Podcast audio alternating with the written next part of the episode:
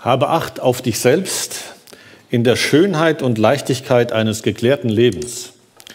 Ich muss noch mal auf die Eingangswerbung zurückkommen. Jogurette, wenn man sie denn isst, wird man schlank und leicht. Also dein Gegenargument hat jetzt noch nicht bei mir gezündet. Ich esse keine Jogurette. Hab gedacht, vielleicht sollte ich mal anfangen damit. Und vielleicht werde ich ja tatsächlich ein Beweis für die Richtigkeit dieser Werbung. Wir schauen das uns mal an. Wir sind mitten in einer kurzen Predigtreihe. Drei Themen zum, drei Predigten zum Thema Habe Acht auf dich selbst. Letzte Woche haben wir uns eingemischt in einen Dialog zwischen Jesus und Petrus und in einen Konkurrenzkampf zwischen zwei Jüngern, nämlich Johannes und Petrus. Dieser Konkurrenzkampf ging in der Regel von Petrus aus der sich ständig verglich, ständig besser sein wollte als der andere, als die anderen, permanent an seiner Selbstoptimierung arbeitete. Und das war für ihn eine große Last. Das hat er so nicht ganz wahrgenommen. Jesus musste ihn darauf aufmerksam machen. Und das war auch für die anderen eine große Last. Und Jesus holt ihn aus dieser Last heraus und aus diesem sich ständig vergleichen müssen, der Bessere sein müssen, indem er ihnen eine ganz einfache Frage stellt. Vielleicht die Kernfrage überhaupt. Petrus, Sohn des Johannes, hast du mich lieb? Die erste Frage hatte noch diesen Zusatz, hast du mich lieber als diese anderen? Petrus sagt dann, Herr, du weißt alle Dinge, du weißt, dass ich mich, dich lieb habe und geht auf diesen Zusatz nicht mehr ein. Die beiden anderen Fragen waren dann etwas kürzer. Petrus, Sohn des Johannes hast du, oder Simon, Sohn des Johannes, hast du mich lieb? Und in diesem Dialog zwischen Jesus und Petrus wird klar, diese Liebesfrage, diese Kernfrage hilft dem Petrus auszusteigen aus diesem zwanghaften und krankhaften besser sein müssen, größer sein müssen, sich vergleichen und bewerten.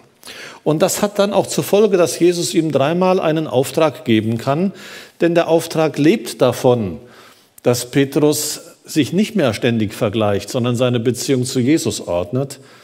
Und Jesus ihm sagt, äh, leite du meine Herde, meine Schafe, die, die zum Glauben finden an mich, achte gut auf sie, indem du eben auch gut auf dich selbst achtest. Heute kommt ein weiterer Aspekt dazu,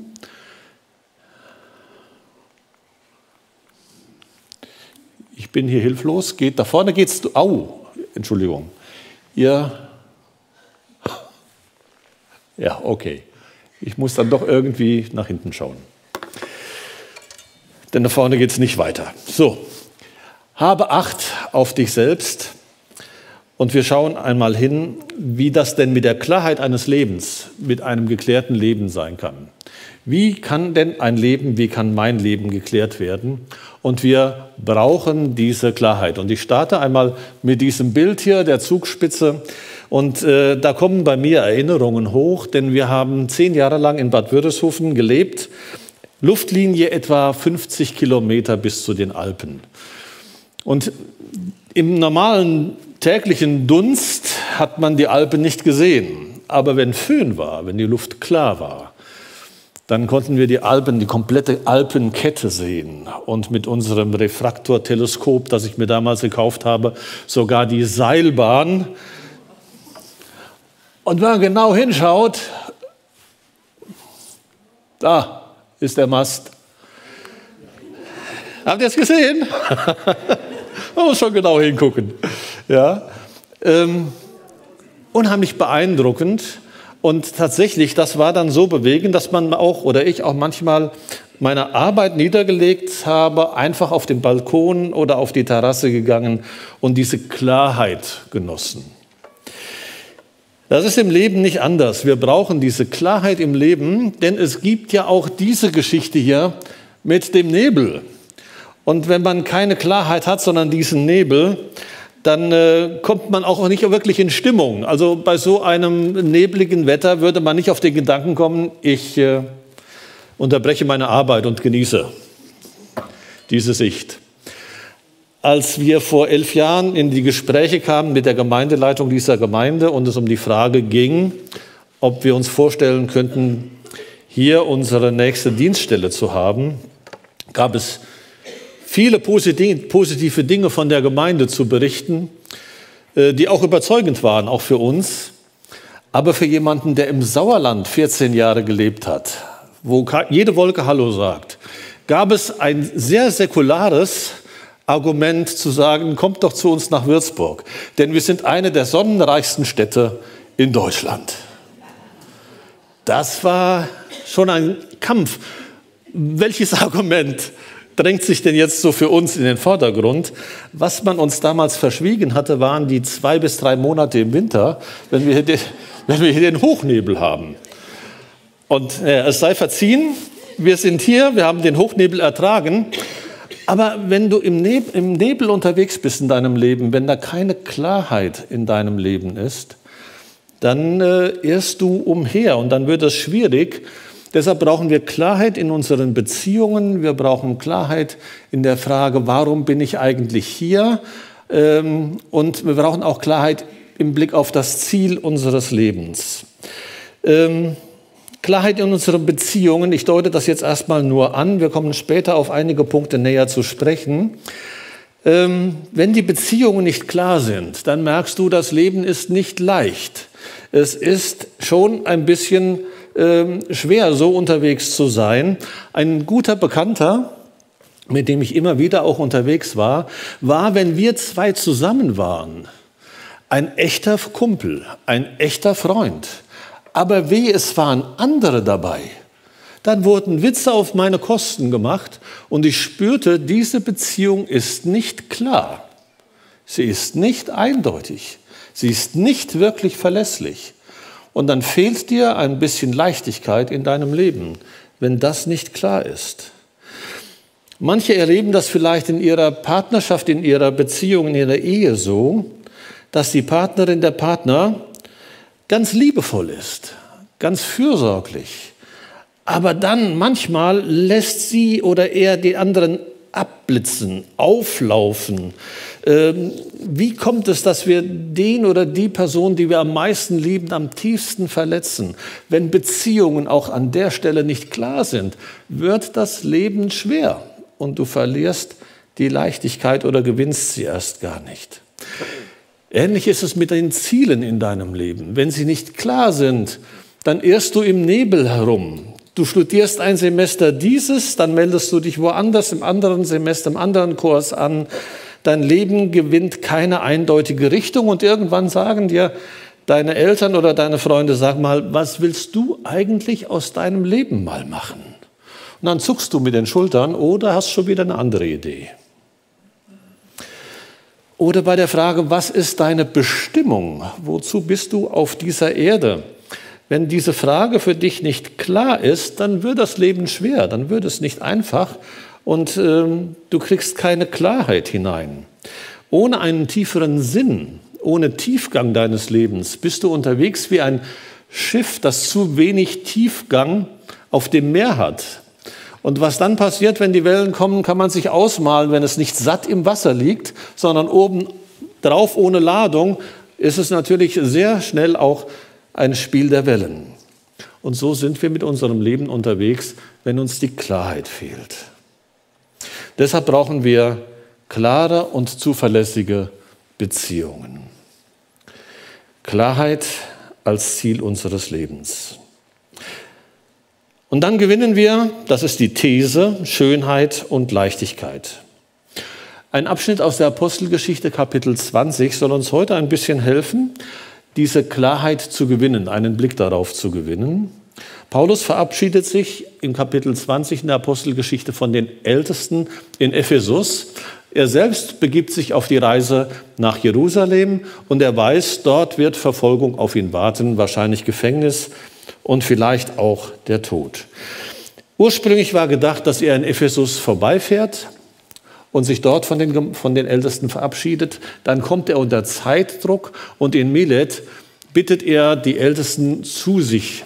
Und sie kommen etwa diese 50 Kilometer zu ihm und Wir lesen und jetzt dürft ihr einfach mal mitlesen, das ist ein längerer Abschnitt, oder auch einfach euch äh, die Augen schließen und euch mitnehmen lassen in diesen Text.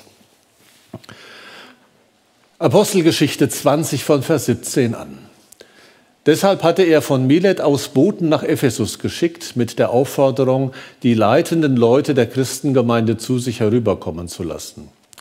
Als die zu ihm gekommen waren, sagte er zu ihnen, Ihr wisst ja, wie ich mich bei euch verhalten habe vom ersten Tag an, als ich in der Provinz Asia ankam.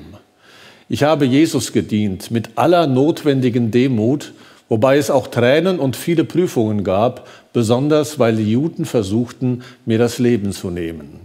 Und dennoch habe ich nichts zurückgehalten von all dem, was hilfreich ist. Ich habe euch Gottes Botschaft weitergegeben und euch unterrichtet, sowohl öffentlich als auch in den Hausversammlungen. Ich habe Juden und Griechen eindringlich aufgefordert, dass sie sich ganz zu Gott hinwenden und ihr Vertrauen auf unseren Herrn, auf Jesus setzen sollen.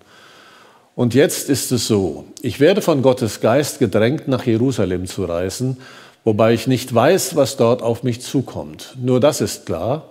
Der heilige Gottesgeist erklärt mir deutlich in jeder Stadt, in die ich komme, dass mich Fesseln und große Schwierigkeiten erwarten. Dann kommt dieser Vers 24, der uns gleich noch näher beschäftigen wird. Aber ich achte mein eigenes Leben nicht der Rede wert. Was ich will, ist meinen Lebenslauf bis zum Ziel zu führen und auch die Aufgabe, die ich von Jesus, dem Herrn, empfangen habe. Und das ist, die befreiende Botschaft von der bedingungslosen Zuwendung Gottes überall zu verbreiten. Und jetzt hört zu. Ich weiß, dass ihr mich nicht mehr wiedersehen werdet. Ihr, bei denen ich mich aufgehalten habe, um euch Gottes kommende Königsherrschaft anzukündigen.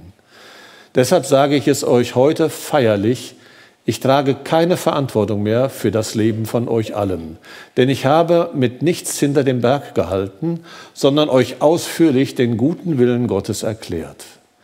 Deshalb achtet genau auf euch selbst und auf die gesamte Herde, mit deren Versorgung und Leitung der Heilige Gottesgeist euch beauftragt hat. Ich meine damit die Gemeinde, die Gott sich selbst erworben hat durch das Blut seines eigenen Sohnes. Ich weiß, dass nach meinem Tod grausame Wölfe bei euch Eingang äh, finden werden. Sie werden die Herde Gottes angreifen. Selbst aus eurer Mitte werden Personen aufstehen, die verdrehte Aussagen machen werden, um die Nachfolger von Jesus abzuziehen und zu ihren eigenen Nachfolgern zu machen. Seid deshalb wachsam und erinnert euch daran, dass ich drei Jahre lang in der Nacht und am Tag ohne Unterbrechung jeden Einzelnen auf Gottes Weg hingewiesen habe, oft auch unter Tränen. Und jetzt vertraue ich euch Gott und der Botschaft von seiner unverdienten Gnade an. Er ist sehr wohl in der Lage, euch stark zu machen und euch das versprochene Erbe zu geben, das ihr zusammen mit allen erhalten werdet, die er, Gott, ganz auf seine Seite gezogen hat. Silber oder Gold oder besondere Kleidung habe ich nicht von euch gewollt. Ihr wisst ja selbst, dass ich mit meinen eigenen Händen den Lebensunterhalt für mich und die, die mit mir zusammen waren, erarbeitet habe. Ich habe euch in allen Lebensbereichen gezeigt, dass es richtig ist, so zu arbeiten und für die Schwachen zu sorgen. In Erinnerung an die Worte von Jesus, dem Herrn, der gesagt hat, geben bedeutet größeres Glück als nehmen. Oder wie wir es kennen als Sprichwort, geben ist seliger als nehmen. Paulus gibt der Gemeindeleitung den Rat mit auf den Weg. Und da sind wir wieder bei der Klarheit. Habt Acht auf euch selbst und auf die ganze Herde. Wenn man diesen Text liest, fragt man sich, hat man von Paulus eigentlich etwas Positives zu erwarten bei dem Gedanken, hab Acht auf dich selbst? Denn wenn man in seine Lebensgeschichte hineinschaut, bekommt man den Eindruck, dieser Mann hat auf sich nun gar nicht geachtet. Er beschreibt einmal wie er mit seinem Leben umgegangen ist und beschreibt es ja auch hier, indem er sagt, ich erachte mein eigenes Leben nicht der Rede wert. Und so ist er tatsächlich auch unterwegs gewesen. Er schreibt dann zum Beispiel an die Gemeinde in Korinth, wie er aufgrund seines Auftrages dann in Schwierigkeiten gekommen ist und das auch alles ausgehalten und erduldet hat. Ich bin öfter gefangen gewesen als die anderen. Ich habe mehr gearbeitet als die anderen. Ich habe mehr Schläge erlitten. Ich bin oft in Todesnöten gewesen. Von Juden habe ich fünfmal erhalten 40 Peitschenhiebe, weniger einen. Das ist die sogenannte Synagogenstrafe, die man erhält, wenn man sich nicht nach den Regeln der Synagoge verhält. Ich bin dreimal mit Stöcken geschlagen und einmal gesteinigt worden. Dreimal habe ich Schiffbruch erlitten, einen Tag und eine Nacht trieb ich auf dem tiefen Meer. Ich bin oft gereist, ich bin in Gefahr gewesen durch Flüsse, in Gefahr unter Räubern, in Gefahr von meinem Volk, in Gefahr von Heiden, in Gefahr in Städten, in Gefahr in Wüsten, in Gefahr auf dem Meer, in Gefahr unter falschen Brüdern, in Mühe und Arbeit, in viel Wachen, in Hunger und Durst, in viel Fasten, in Frost und Blöße und außer all dem noch das, was täglich auf mich einstürmt, nämlich die Sorge für alle Gemeinden. Hört sich das so an, als hätte der Mann gut auf sie aufgepasst? Kann man von ihm was lernen? In 1. Korinther 9 schreibt er an die Gemeinde, ich laufe so, aber nicht wie einer, der ziellos, äh, ziellos läuft. Ich boxe, aber nicht wie einer, der ins Leere schlägt. Vielmehr traktiere ich meinen Körper und mache ihn mir gefügig, denn ich will nicht einer werden, der anderen predigt, sich selber aber nicht bewährt. Habt Ach auf dich selbst, Paulus. Wenn man genauer hinschaut, dann stellt man aber tatsächlich fest, dass Paulus sehr wohl auf sich geachtet hat. Und das hängt damit zusammen, dass es ihm gelungen ist, Klarheit hineinzubringen in sein Leben und Klarheit in seine Berufung und Klarheit in seinen Auftrag. Der Vers 24, den ich vorhin schon angedeutet habe, ist ein Schlüssel. Da hat er zunächst den Hinweis, ich achte nicht aber ich achte mein eigenes Leben nicht der Rede wert. Also darauf achtet er offensichtlich nicht. Aber worauf achtet er? Er achtet darauf, was ich will, ist meinen Lebenslauf bis zum Ziel zu führen und auch die Aufgabe, die ich von Jesus dem Herrn empfangen habe. Und das ist die befreiende Botschaft von der bedingungslosen Zuwendung Gottes überall zu verbreiten. Wir schauen uns diese zwei Dinge jetzt einmal ein bisschen näher an. Einmal die Sache mit dem Lebenslauf, denn das hat etwas mit Berufung zu tun. Und diesen Begriff Berufung werde ich jetzt gleich ein bisschen erklären, weil er wahrscheinlich von mir anders gefüllt wird als von euch. Und dann geht es um die Aufgabe, die Jesus ihm gegeben hat. Und die war für ihn auch klar. Und das hat ihm geholfen, seinem Leben eine gewisse Leichtigkeit zu geben. Wir starten einmal mit Berufung. In der deutschen Sprache hängt Berufung mit Beruf zusammen. Und gerade im Dienst des, eines, einer Pastorin, eines Pastors, äh, kommt das dann auch zusammen, dass man sagt, du bist doch zur Pastorin, zum Pastor berufen. Und in den Gemeinden dehnen wir das auch aus, indem wir sagen, okay, Diejenigen, die jetzt eine besondere Aufgabe haben, die werden in dieser Aufgabe berufen. Also zum Beispiel die Gemeindeleitung oder Leute, die in unserer zweiten Gemeindeleitungsebene mitarbeiten oder Leute, die im Kindergottesdienst eine Verantwortung übernehmen oder in unseren Kleingruppen, Hauskreisen. Wir sagen, du bist berufen für diese Aufgabe. Mich hat dieser Begriff und dieses Verständnis von Berufung einmal in eine große Krise geführt. Ne, nämlich da, wo Kollegen aus ihrer Berufung ausgeschieden sind.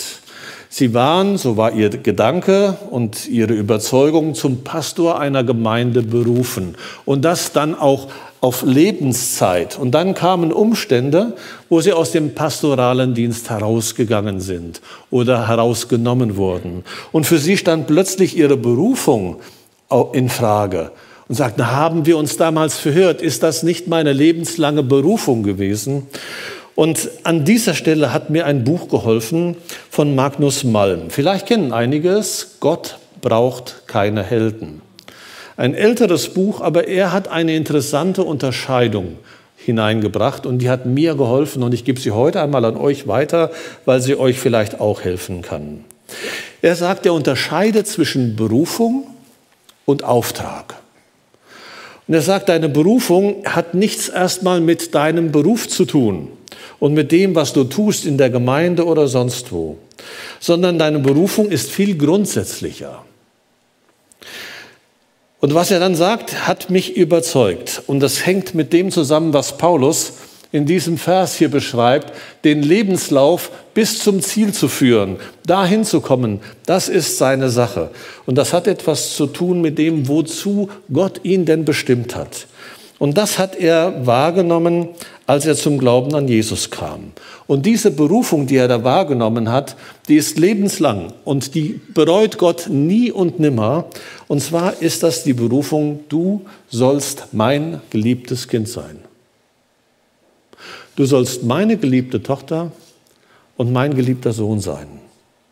Ich möchte, dass du als mein berufenes Kind unterwegs bist, als mein geliebtes Kind. Als Paulus das von, von, von Gott wahrnimmt, da verändert sich sein Leben radikal.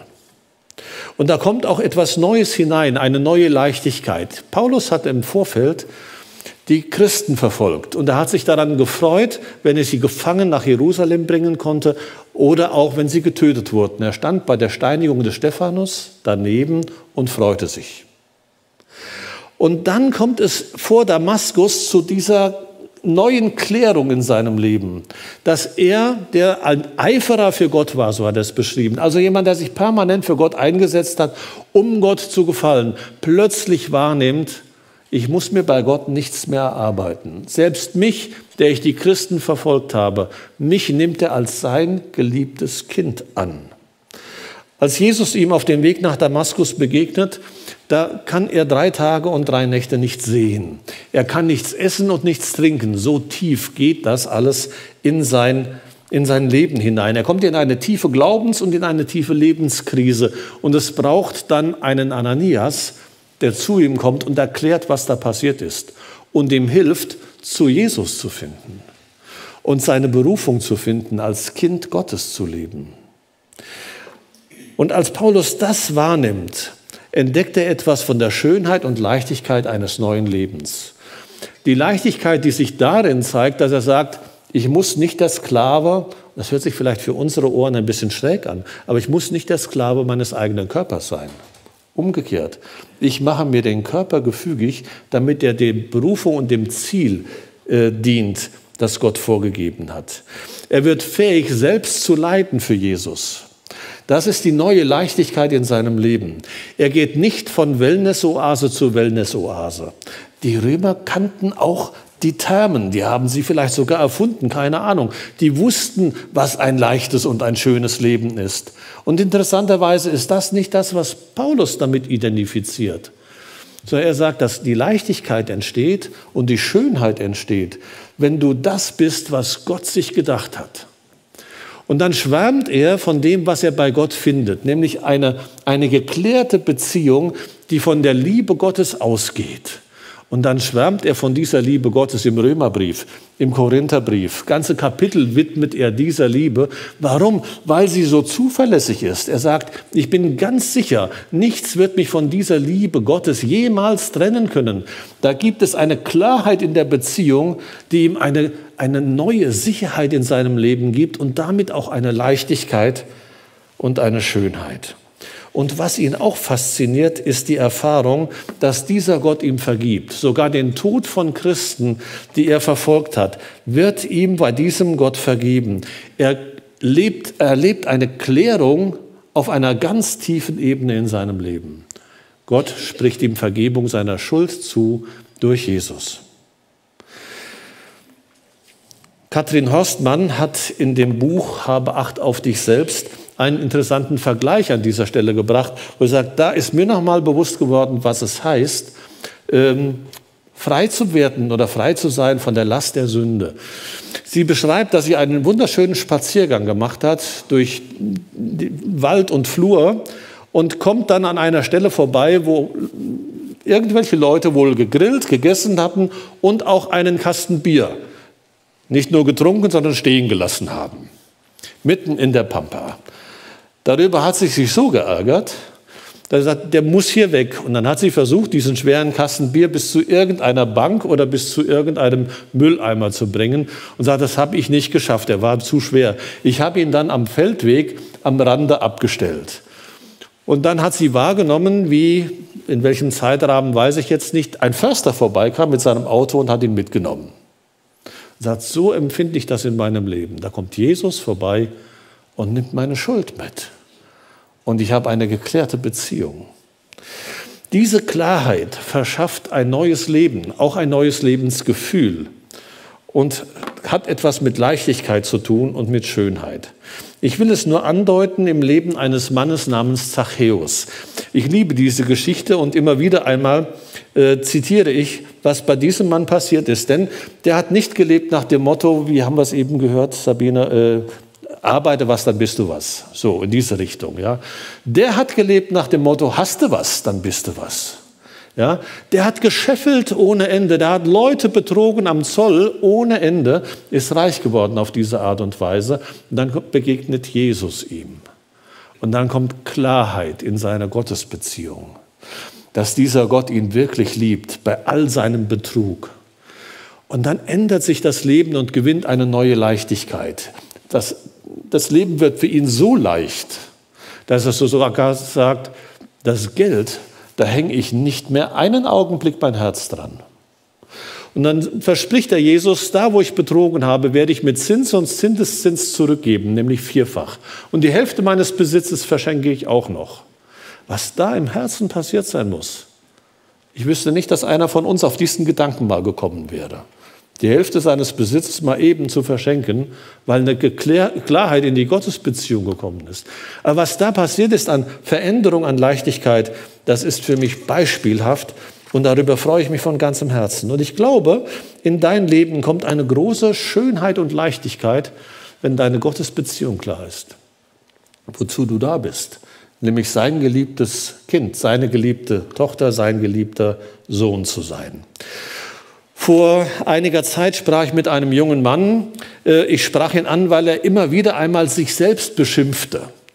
Und ich sage, warum beschimpfst du dich immer selbst? Ja, ich mache so viele Fehler und was dann so alles kam.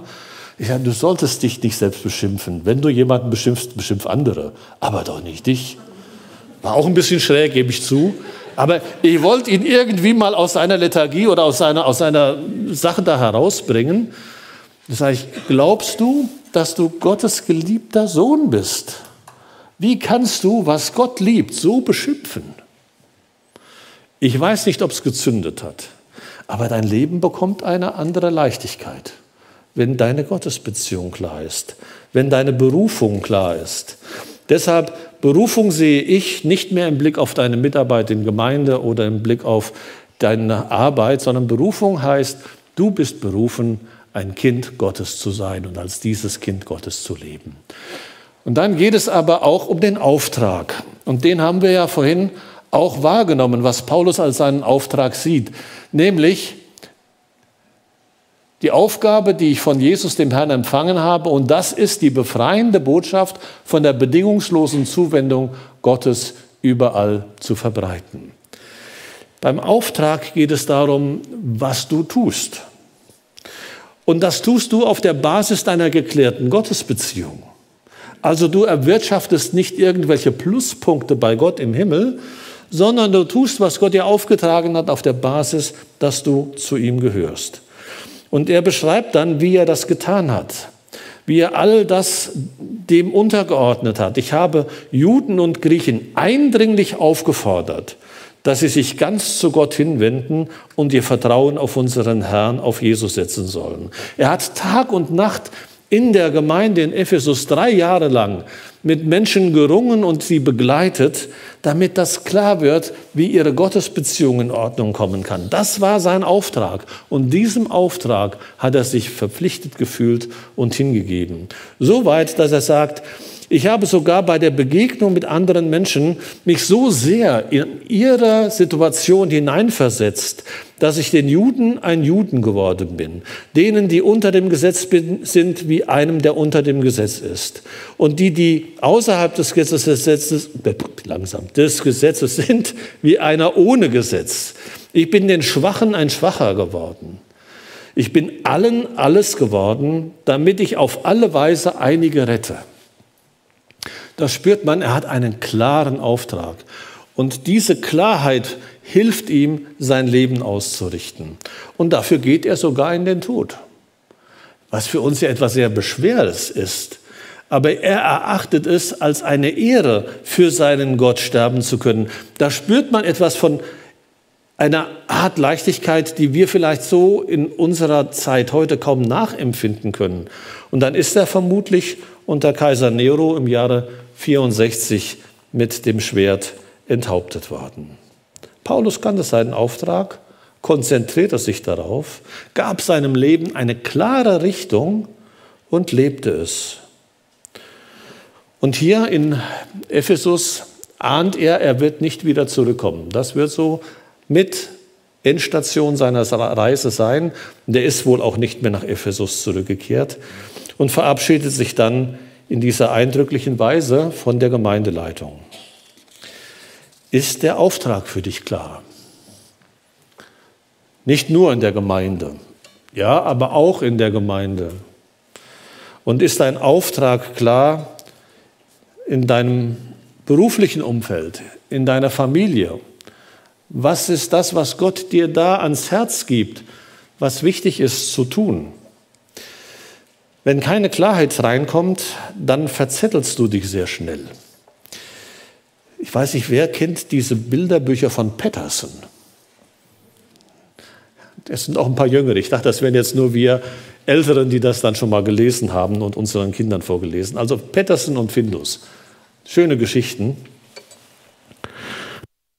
Und es wird eine Geschichte erzählt, wo Findus Geburtstag hat und eine Pfannkuchentorte gebacken werden soll. Dazu sammelt Petersen Eier im Hühnerstall. Aber ihm ist das Mehl ausgegangen, das muss er kaufen. Braucht er sein Fahrrad, das hat einen Platten. Um den Reifen zu flicken, muss er in den Schuppen. Den Schlüssel findet er nicht. Er weiß, er liegt im Brunnen. Um ihn herauszuholen, braucht er die Angel. Die Angel ist auf dem Speicher. Er braucht die Leiter, um auf den Speicher zu kommen. Die ist aber auf der Weide, wo der bösartige Stier ist.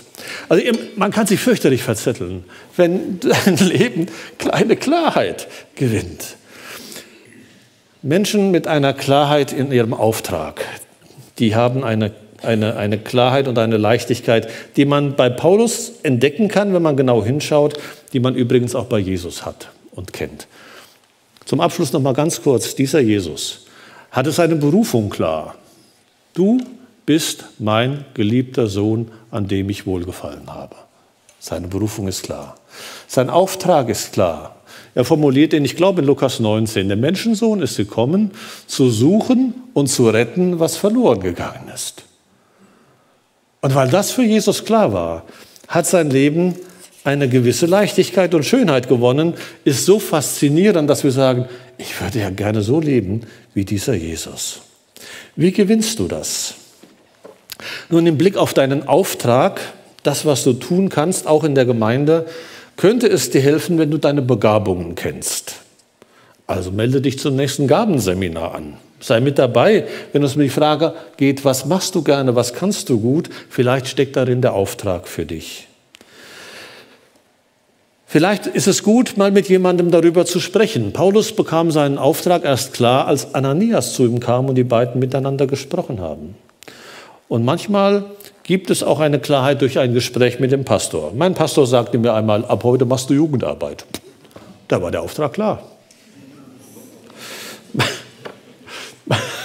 manchmal hängen, äh, helfen auch, jetzt versteht mich nicht falsch, kontemplative Gebete.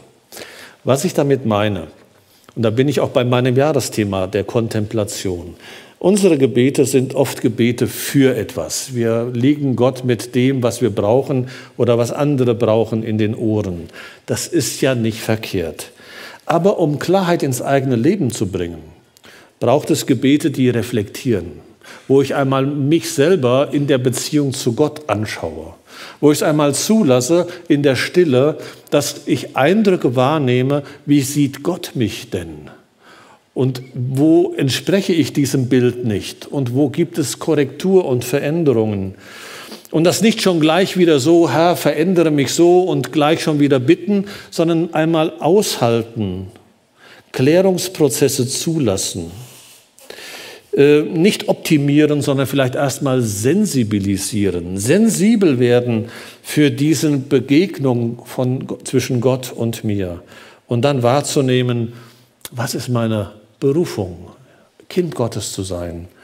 Und wahrzunehmen, was ist mein Auftrag, wozu bin ich hier in dieser Gemeinde an deinem Arbeitsplatz.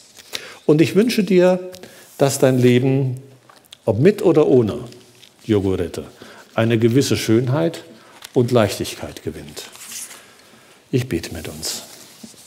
Herr Jesus Christus, dazu hast du Menschen immer wieder verholfen, zu entdecken, dass das die große Sehnsucht des Vaters im Himmel ist, seine verlorenen Söhne und Töchter wieder zu Hause zu haben, in einer geklärten Beziehung, die geklärt ist durch deine Liebe.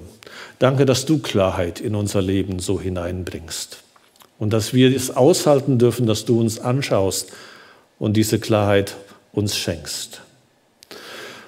Und danke, dass du uns hilfst, auch eine Wahrnehmung, ein Gespür von dem zu haben, was unser Auftrag ist hier in dieser Welt, in unseren Familien, in unserer Arbeit und hier in der Gemeinde oder wo auch immer.